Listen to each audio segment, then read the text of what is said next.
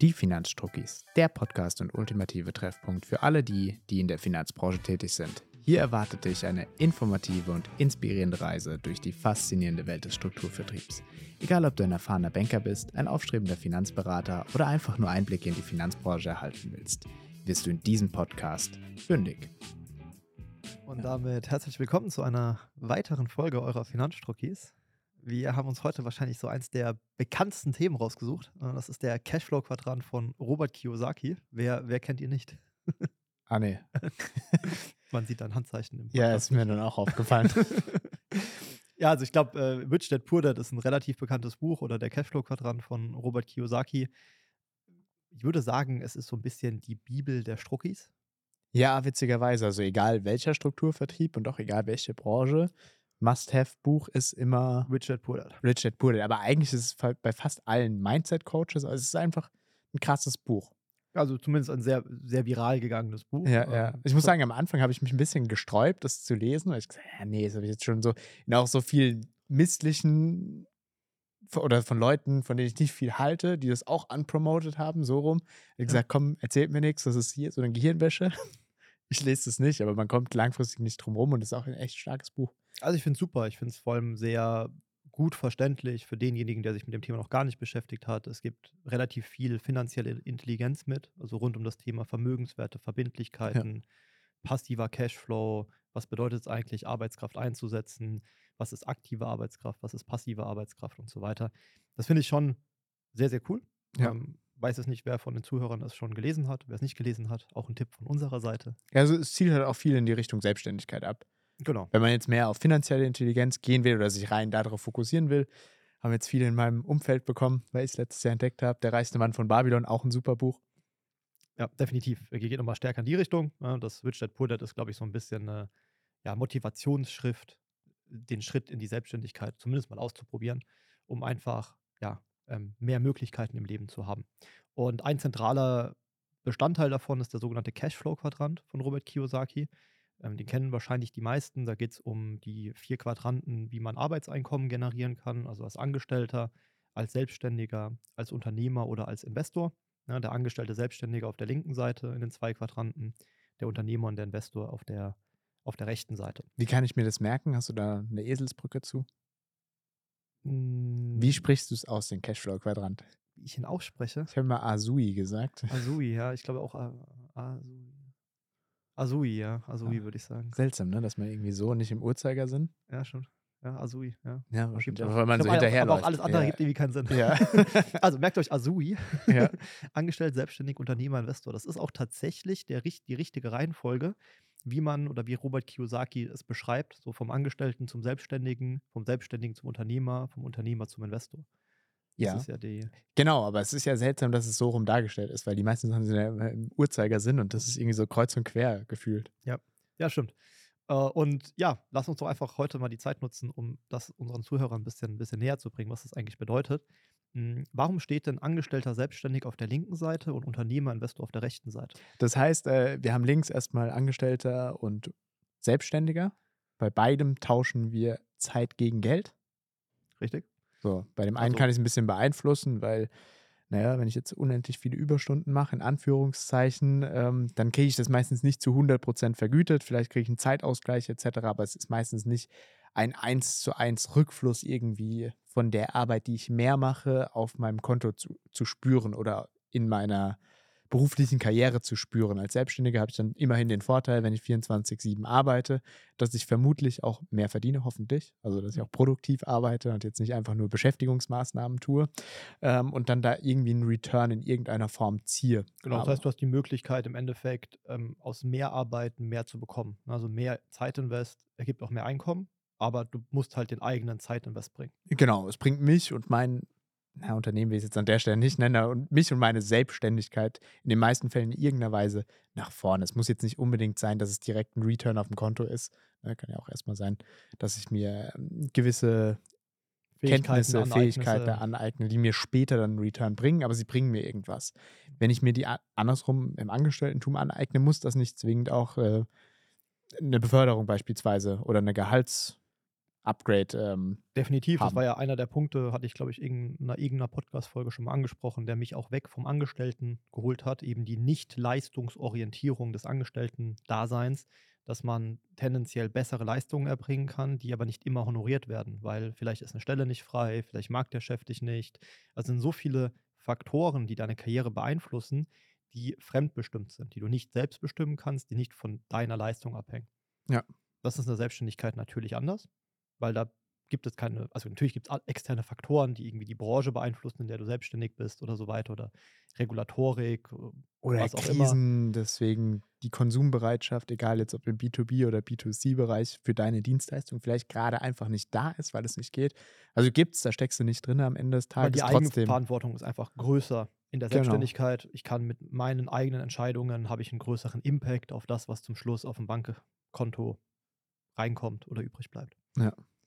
Witzigerweise schaffen es ja trotzdem viele nicht, am Ende des Tages dann profitabel zu werden. Ja, also es gibt ja auch diesen typischen Spruch, äh, du arbeitest selbst und ständig. So gefühlt ist ja auch die Einstellung gegenüber Selbstständigen, die müssen super, super viel arbeiten. Also ich glaube, es gibt so zwei Lager. Es gibt die, ja, die Selbstständigen, die zahlen ja eh keine Steuern und die setzen alles von der Steuer ab und die sind ja viel bevorzugter zum Angestellten.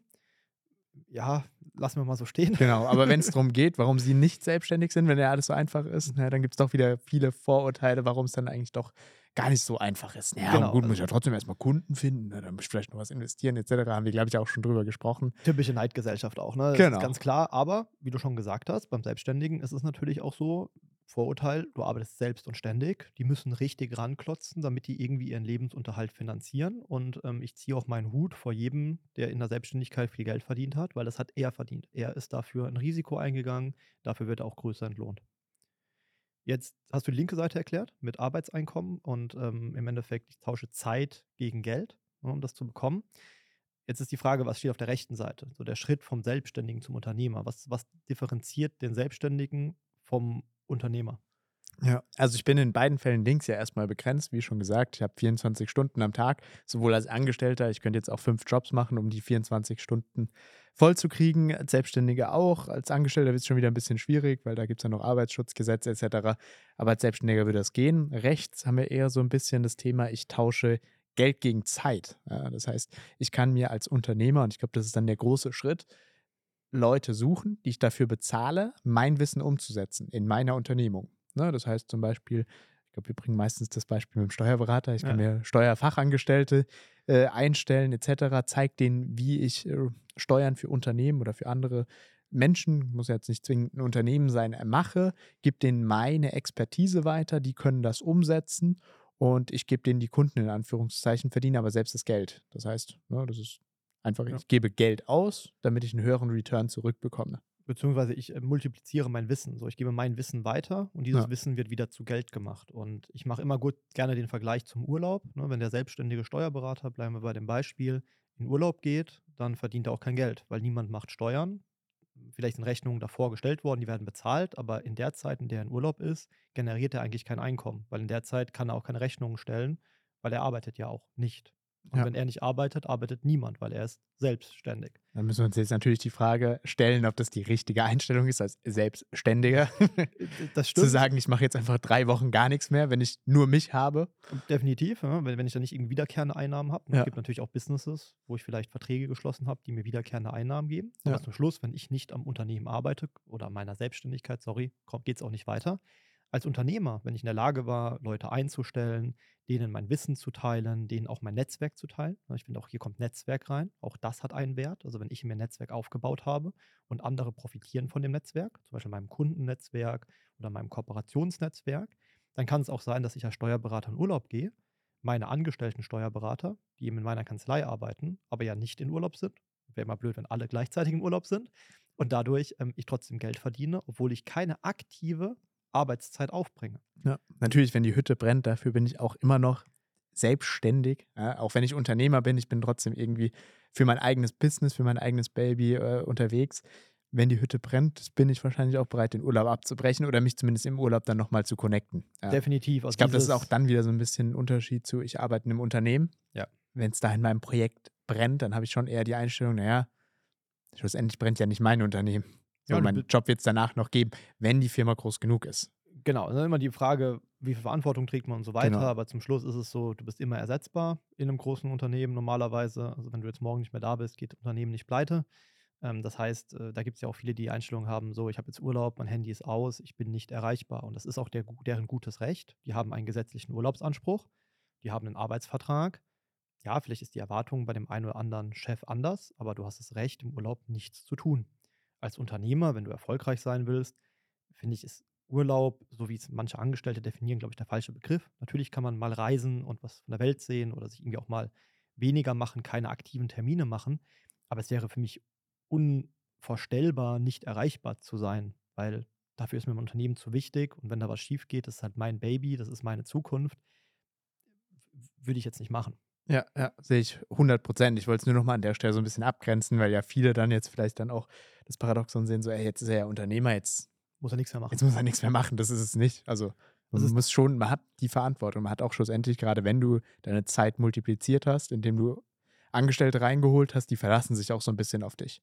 Definitiv. Natürlich ist es schon so, dass mit der Zeit, also wenn ich das jetzt abtrage, irgendwie in Zeitinvest auf der Y-Achse und Zeit, die ich mein Unternehmen aufgebaut habe, auf der, auf der X-Achse, je, je solider mein Unternehmen ist, je länger ich das aufgebaut habe, habe ich am Anfang natürlich einen enormen Zeitinvest. Vielleicht sogar viel mehr Zeitinvest wie der High Potential im Angestelltentum, der auch viel macht, aber du gehst in der Selbstständigkeit beim Schritt zum Unternehmer, wenn du die, vielleicht die ersten Angestellten dir holst, vielleicht nochmal eine deutliche Extrameile. Du hast aber natürlich schon die Perspektive, langfristig für das, was du bekommst, weniger zu arbeiten. Das ist auch das, was mich motiviert hat in der Perspektive des Unternehmers, mir eben Flexibilität, Freiheiten zu erarbeiten, dass ich Leute habe, denen ich mein Wissen geteilt habe, denen ich mein Netzwerk geteilt habe, von denen, von dessen Arbeit, wenn die aktiv arbeiten, ich profitiere.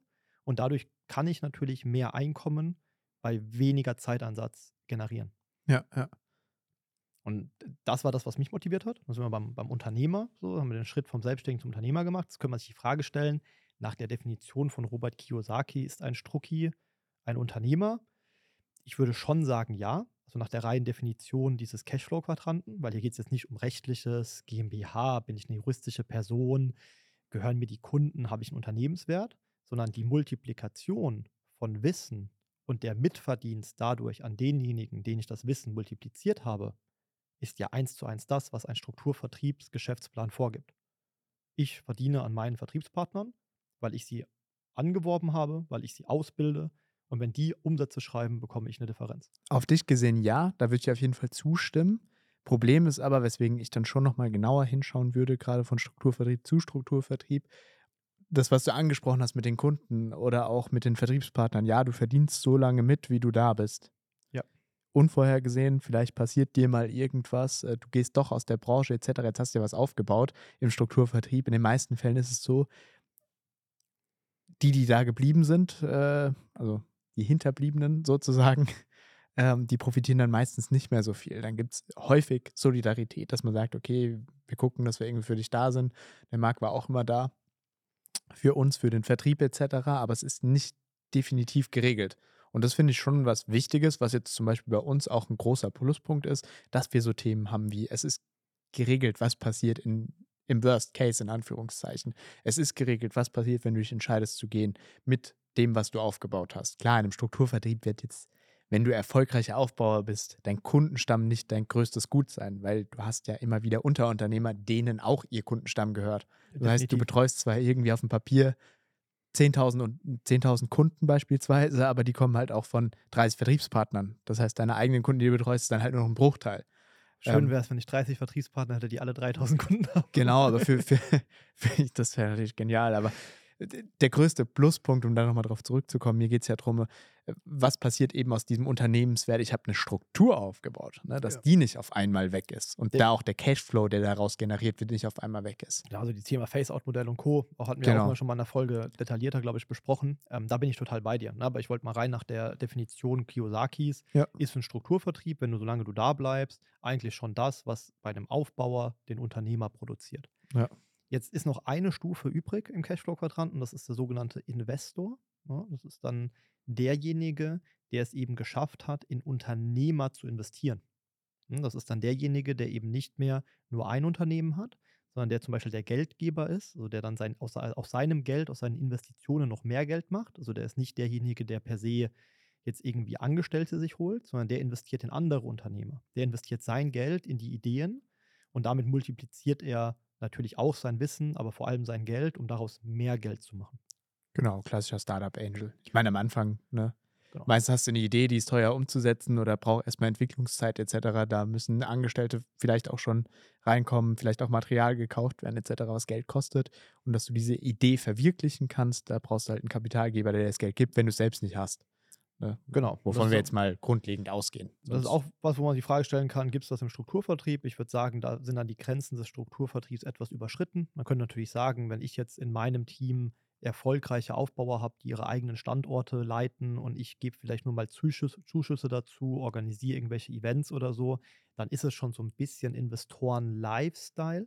Lifestyle ist es nicht das, was man jetzt vielleicht klassischerweise da draußen genau. dann sich vorstellen würde, aber ich habe das auch schon gesehen, dass äh, in Personen äh, Geld gesteckt wurde, dass man gesagt hat, ey, mach den Schritt in die Selbstständigkeit 100 Prozent, ne? wenn jetzt jemand noch irgendwie parallel äh, angestellt ist und der sagt halt, nee, kann ich nicht, ich habe Verpflichtungen, Familie etc. Ich traue mich diesen Schritt nicht, dass man sagt, nee, ich sehe so, so ein großes Potenzial in dir. Ich gebe dir das Geld, was du brauchst. Also, dass du quasi Fixum aufstockst, so ein oder, Fixum. Ja. Ist natürlich auch mal ein zweischneidiges Schwert, in Anführungszeichen. Kann auch nach hinten losgehen, aber es ist auch eine Art Investment. Weil in, du, du hast ja dann auch die Vorstellung, dass diese Person, dadurch, dass sie jetzt sich fokussieren kann auf die Selbstständigkeit, auf das Business im Strukturvertrieb, daraus dann mehr machen kann, wo langfristig ein Return für dich drin ist. Definitiv. Und deswegen, ich glaube, dass du einen gewissen Investoren-Lifestyle im Strukturvertrieb leben kannst. Wo es für mich aber richtig spannend wird, ist, wenn der Strukturvertrieb für dich eher die Cash-Cow ist, also du dort das aufgebaut hast, der Unternehmer bist, von dem du, du profitierst davon, du dann aber einfach Mittel zur Verfügung hast, um dich auch außerhalb des Strukturvertriebs als Investor zu betätigen. Also, ob du jetzt ein Business Angel wirst oder nicht, sei mal dahingestellt. Ähm, aber kannst du ja werden, im kleinen Maße. Also zu sagen, hey, ich habe keine Ahnung, einen guten Freund, der hat eine coole Idee, der will irgendwie eine Marke gründen, der will das machen. Ich verdiene genug, ich habe mir was aufgebaut im Strukturvertrieb, ich gebe ihm Startkapital, ich beteilige mich, ich gebe auch mein Wissen mit rein. So, ich weiß, wie Vertrieb funktioniert. Ich meine, ich bin erfolgreicher Strucki, irgendwie muss ich Vertrieb können. Netzwerk auch. Du hast unheimlich viel Netzwerk, das darf man auch nicht unterschätzen. Äh, das kann sein über deine aktuellen Vertriebspartner und Kundenstamm, aber es kann natürlich auch sein, Leute, die du auf dem Weg begleitet hast in die Selbstständigkeit, die dann vielleicht gesagt haben, okay, Finanzstrucki ist nicht das Thema, was ich machen will, aber ich habe die und die Idee, die setze ich um. Auf so, jeden Fall. Vielleicht passt das auch zusammen.